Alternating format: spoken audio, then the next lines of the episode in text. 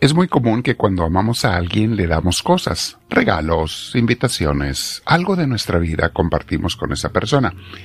Bien, lo mismo es con Dios, pero eh, esta es una forma también de saber qué tanto amo a Dios o no lo amo, de acuerdo a lo que yo le doy a Él. Vamos a meditar el día de hoy, mis hermanos, pero antes, como siempre, te invito a que te sientes en algún lugar con tu espalda recta, tu cuello y tus hombros relajados. Si puedes, cierra tus ojos y ponte audífonos. Eso ayuda mucho para concentrarnos. Respiramos profundo pero con mucha paz, invocando, invitando al Espíritu Santo. Dile Espíritu de Dios, ven a mí, lléname, te lo pido. Haz que todo lo que voy a pensar, decir, meditar y hacer durante el día sea inspirado por ti. Que te sea obediente Espíritu de Dios también te lo pido. Bendito seas ahora y siempre. Con mis hermanos te doy la gloria que te mereces diciéndote, Gloria al Padre, gloria al Hijo, gloria al Espíritu Santo, como era en un principio, sea ahora y siempre, por los siglos de los siglos. Amén. El título de hoy se llama, mis hermanos, ¿Le ofrezco a Dios lo que me cuesta o nada más lo que no me cuesta? En nuestra vida cristiana, mis hermanos, por la misma razón que les mencionaba al principio, constantemente estamos dando y recibiendo regalos. Recibimos mucho de Dios todos los días, desde la vida es el primer regalo y el máximo, al despertar cada mañana, y todo lo que nos da para poder vivir y sobrevivir. Pero también se supone que constantemente le estamos ofreciendo algo de lo que Él mismo nos da, porque no hay ningún bien que tengamos por nosotros mismos si no nos ha llegado de Él las cosas buenas. Es por eso que le damos de nuestro tiempo a Dios. Por ejemplo, en este momento los que están meditando y orando, le están dando algo de su tiempo a Dios. ¿Por qué? Porque lo amas. Nadie hace ni debe de hacer estas meditaciones y la oración por obligación. Eso no tendría valor, mis hermanos. El amor que se obliga se mata. No podemos darle a Dios por obligación amor. El amor tiene que ser libre, por esencia. El amor verdadero siempre es libre y uno lo hace. No importa que no sientas ganas. No importa que no te nazca darlo. El amor es una decisión, no un sentimiento, ustedes ya lo saben. Entonces estamos dando a Dios algo eh, de nuestro tiempo, nuestros dones. Por ejemplo, cuando servimos en la iglesia, a nuestros hermanos, a la iglesia misma, estamos dándole a Dios, mis hermanos. Es el lugar consagrado, ofrecido a Dios. Es la familia de Dios. O cuando ayudamos a alguien que está necesitado, lo hacemos de corazón. Es a Jesús a quien se lo estamos dando. De igual manera le damos nuestro diezmo cuando reconocemos que le pertenece a Él, no a nosotros, y esa es la manera de expandir su reino, como Él lo desea. Le damos, como les decía, de nuestro tiempo, también para estar con Él en la oración, y bueno, muchas cosas más. Pero hay algunas personas que solo le dan a Dios de lo que les sobra, y solamente cuando tienen ganas, que es otra manera de darle las sobras, o darle algo por conveniencia. Si a Dios le doy y lo voy a visitar cuando me dan ganas, como dicen cuando me nace, no lo hago por Dios, lo hago por mí mismo. Es como decir, yo voy a comer al restaurante cuando me nace. Bueno, no lo haces por servir al restaurante o por ayudar al restaurante, lo estás haciendo por ti mismo. Eso no es una muestra de amor. Entonces hay gente que le da a Dios de veras de corazón, de lo que de veras tiene y aunque a veces le cueste, y hay otra gente que nomás le da las obras a Dios. Y esto se aplica a todo, a nuestro tiempo, nuestro ministerio, en nuestras ofrendas.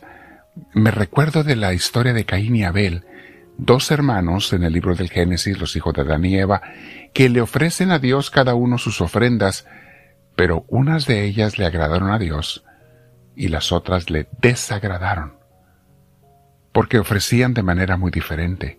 Uno daba con amor, el otro a fuerzas. Uno daba de lo que le tenía bueno, de lo que le gustaba a él mismo, el otro daba lo que le sobraba. La tenemos esa historia en el libro del Génesis capítulo 4 versículo del 3 al 7. Fíjense cómo dice. Dice así, Génesis 4.3. Un día Caín llevó al Señor una ofrenda del producto de su cosecha. Él tenía, sembraba la tierra, tenía frutos, dice, le llevó a Dios un producto de, de su cosecha. También Abel le llevó al Señor las primicias y mejores crías de sus ovejas. El Señor miró con agrado a Abel y a su ofrenda, pero no miró así a Caín ni a su ofrenda, por lo que Caín se enojó muchísimo y puso muy mala cara. Es interesante, un poquito cómico imaginarnos esto, una cara arrugada, ceño fruncido quizá, para con Dios, porque no le gustó la ofrenda. Pero bueno, no era culpa de Dios que no le hubiera gustado la ofrenda, porque entonces Dios le habló. El Señor le dijo a Caín, ¿por qué te enojas y pones tan mala cara? Si tú hicieras lo bueno, podrías levantar la cara. A ver, voy a, voy a desmenuzar porque considero que el versículo 7 es quizá el más importante. Si tú hicieras lo bueno, o sea, estaba llevando ofrendas a Dios, pero es una persona que hacía cosas malas. No nos dice que cosas malas, pero dice hacía cosas malas. Y de seguro que era tan malvado, porque sabemos lo que llegó a hacer después. Era una persona muy malvada. Egoísta, buscaba para sí, no le importaba dañar a su hermano, a quien fuera o lo que sea. Esa gente con ese corazón negro los hay en la vida. Por eso le dijo Dios, si hicieras las cosas buenas podrías levantar la cara, pero como no lo haces, el pecado está esperando el momento de dominarte Aquí hay otra enseñanza muy grande, mis hermanos. La gente que hace el mal le vienen los pecados, las tentaciones y los pecados porque los hace en automático.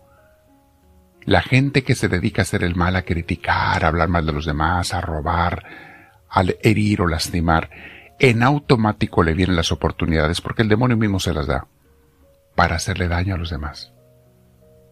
Por eso le dice Dios, si hicieras lo bueno, Caín, podrías levantar la cara, pero como no lo haces, el pecado está esperando el momento de dominarte.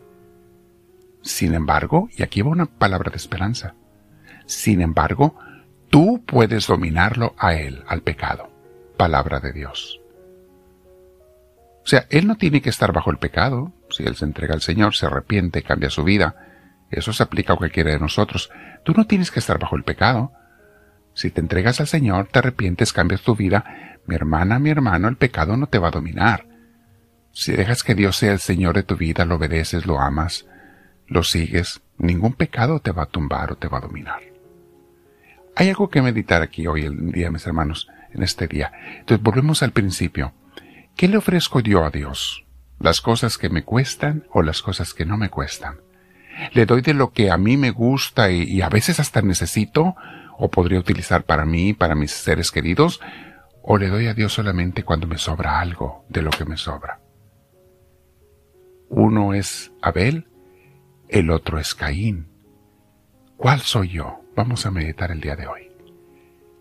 Comparte esta enseñanza con tus contactos, mis hermanos. Eh, si no te has suscrito, hazlo en la cruz que va a aparecer en, en YouTube. Aparece una cruz de nuestro logo enseguida y te puedes suscribir si no lo has hecho. En otros canales puedes hacerle seguimiento y dile al Señor este día mientras te quedas platicando con Él, dile, háblame Señor, que tu siervo te escucha.